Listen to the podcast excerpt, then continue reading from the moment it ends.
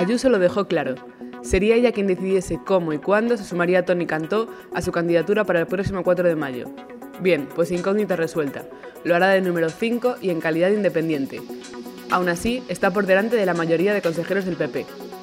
También hemos sabido que Enrique Ruiz Escudero, actual consejero de Sanidad madrileño, será el número 2. Hoy es viernes 26 de marzo y ya estás a una dosis de actualidad de distancia del fin de semana.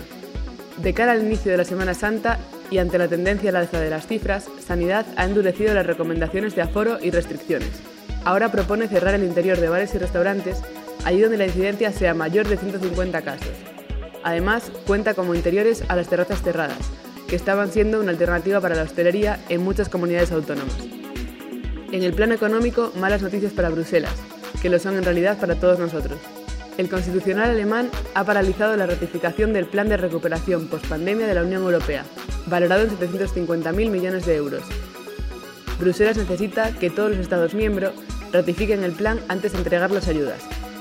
Cerramos la selección hablando de memoria histórica, concretamente de la partida de 650.000 euros que el Gobierno destinará a exhumar e identificar a víctimas de la guerra civil en el Valle de los Caídos, cuyas familias reclaman desde hace años.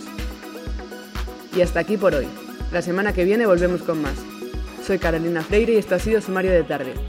Gracias por estar al otro lado un día más y feliz fin de semana.